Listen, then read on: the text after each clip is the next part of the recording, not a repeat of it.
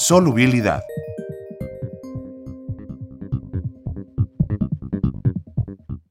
¿No que también enlazados?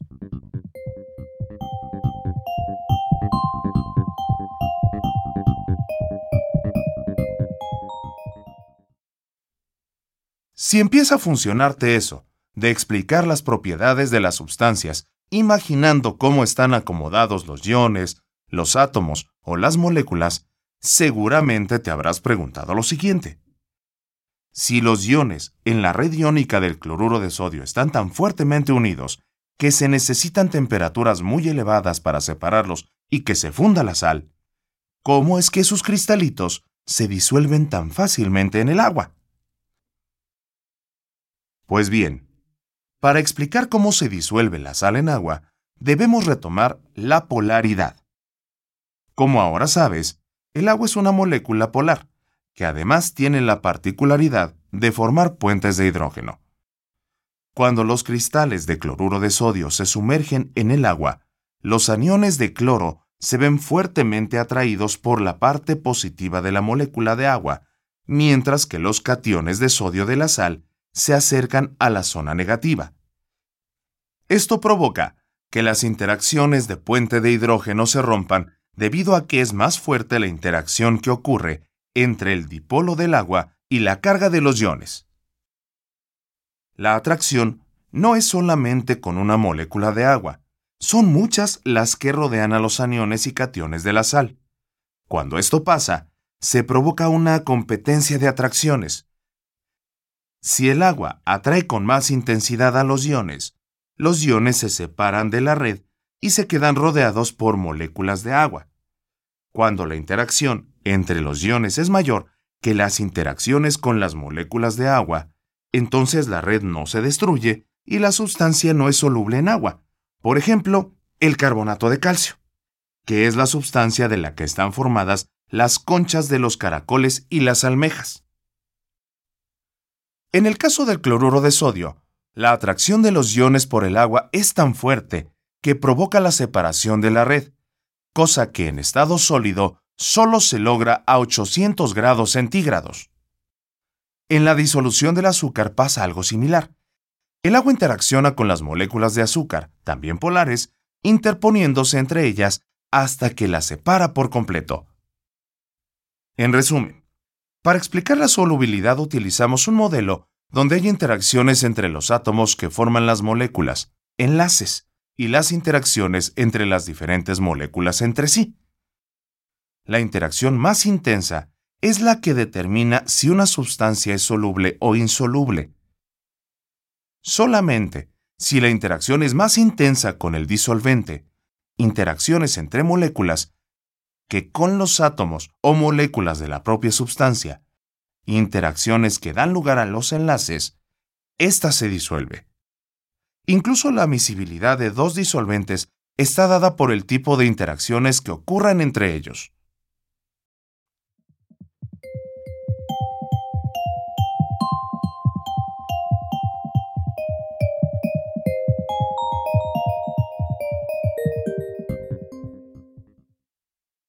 Conductividad.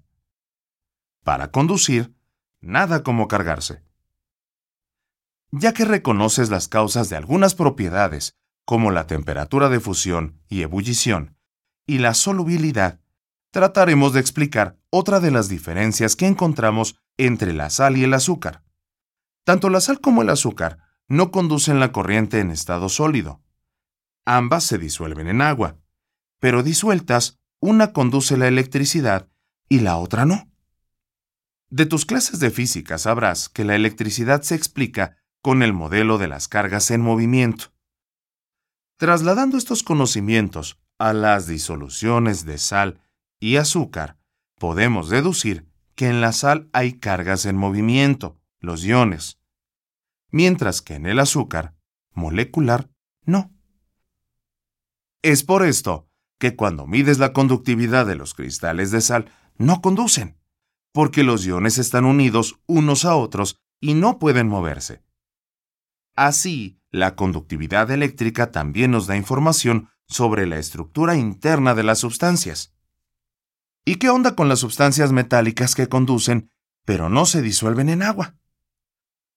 Ahora tal vez te preguntes, si los cristales de sal no conducen la electricidad porque los iones que los forman están fijos, ¿cómo es que un metal en estado sólido sí puede conducir la electricidad?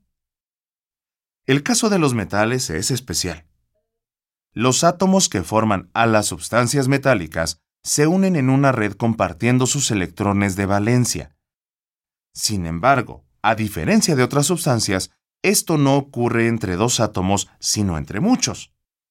Así, los electrones de valencia en las sustancias metálicas pueden desplazarse sobre una red de millones de átomos.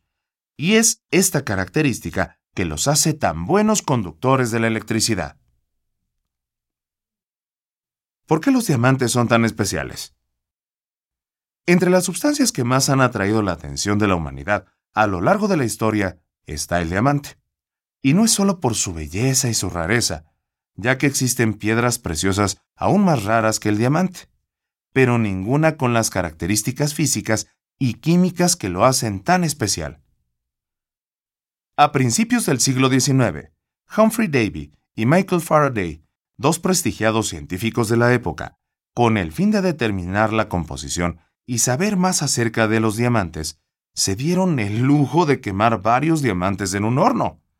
Gracias a estos extravagantes estudios, hoy sabemos que los diamantes están formados por átomos de carbono.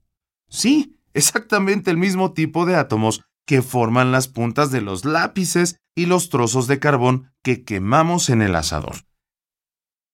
También sabemos que una de las propiedades del diamante es que es un buen conductor térmico. Es por ello que la llamada nanotecnología se está desarrollando en torno a esta sustancia con propiedades inigualables. Algo que es sumamente importante hoy en día es que ya se empieza a hacer química sobre la superficie del diamante, y esto es debido a que en la superficie los enlaces del núcleo de carbono son diferentes a los enlaces que están formando la red.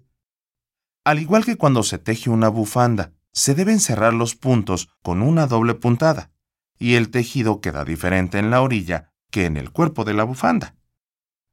Los núcleos de carbono que interaccionan para formar el diamante están enlazados a través de enlaces dobles y sencillos, lo que hace que estructuralmente sea muy fuerte, pero esto no evita que también se puedan llevar a cabo algunas reacciones químicas. Al igual que el diamante, el grafito también contiene núcleos de carbono. Sin embargo, sus propiedades son muy diferentes.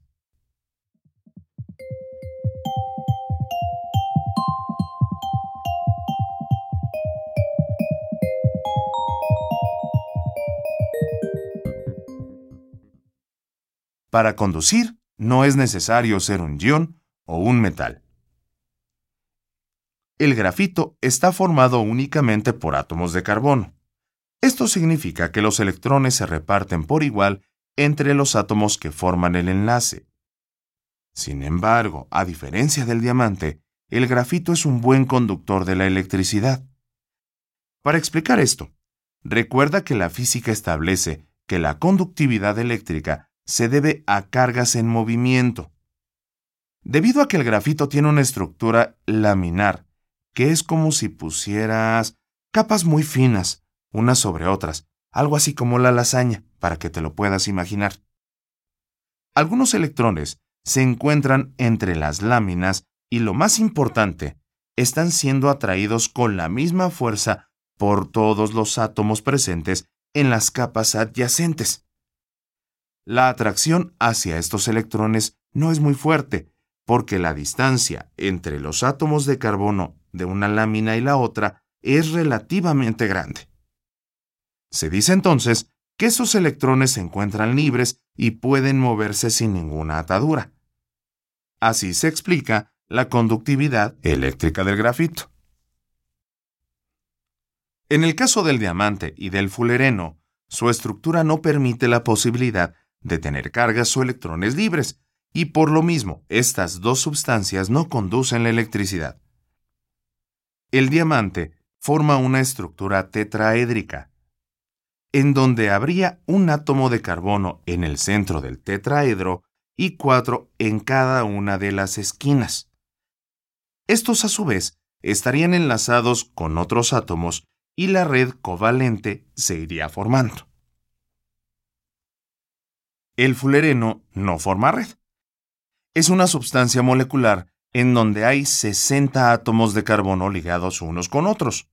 Su estructura es tan especial que cuando fue descubierta, el primer nombre que se le dio fue el de futboleno, porque parece un balón de fútbol. El grafito tiene una estructura laminar responsable de muchas propiedades interesantes. Puedes escribir con lápiz porque las láminas de grafito se quedan pegadas en el papel. Las capas también hacen del grafito un buen lubricante. Para comprobarlo, consigue un lápiz del número 1 y un cierre oxidado que no pueda abrirse fácilmente. Pinta con el lápiz sobre el cierre como si rayaras con fuerza y hasta que quede cubierta de grafito toda la parte metálica, todos los dientes. Intenta abrir el cierre y comprueba que el grafito es un lubricante. Puedes también hacer la prueba con bisagras que rechinan, con la cadena de una bicicleta o las ruedas de unos patines.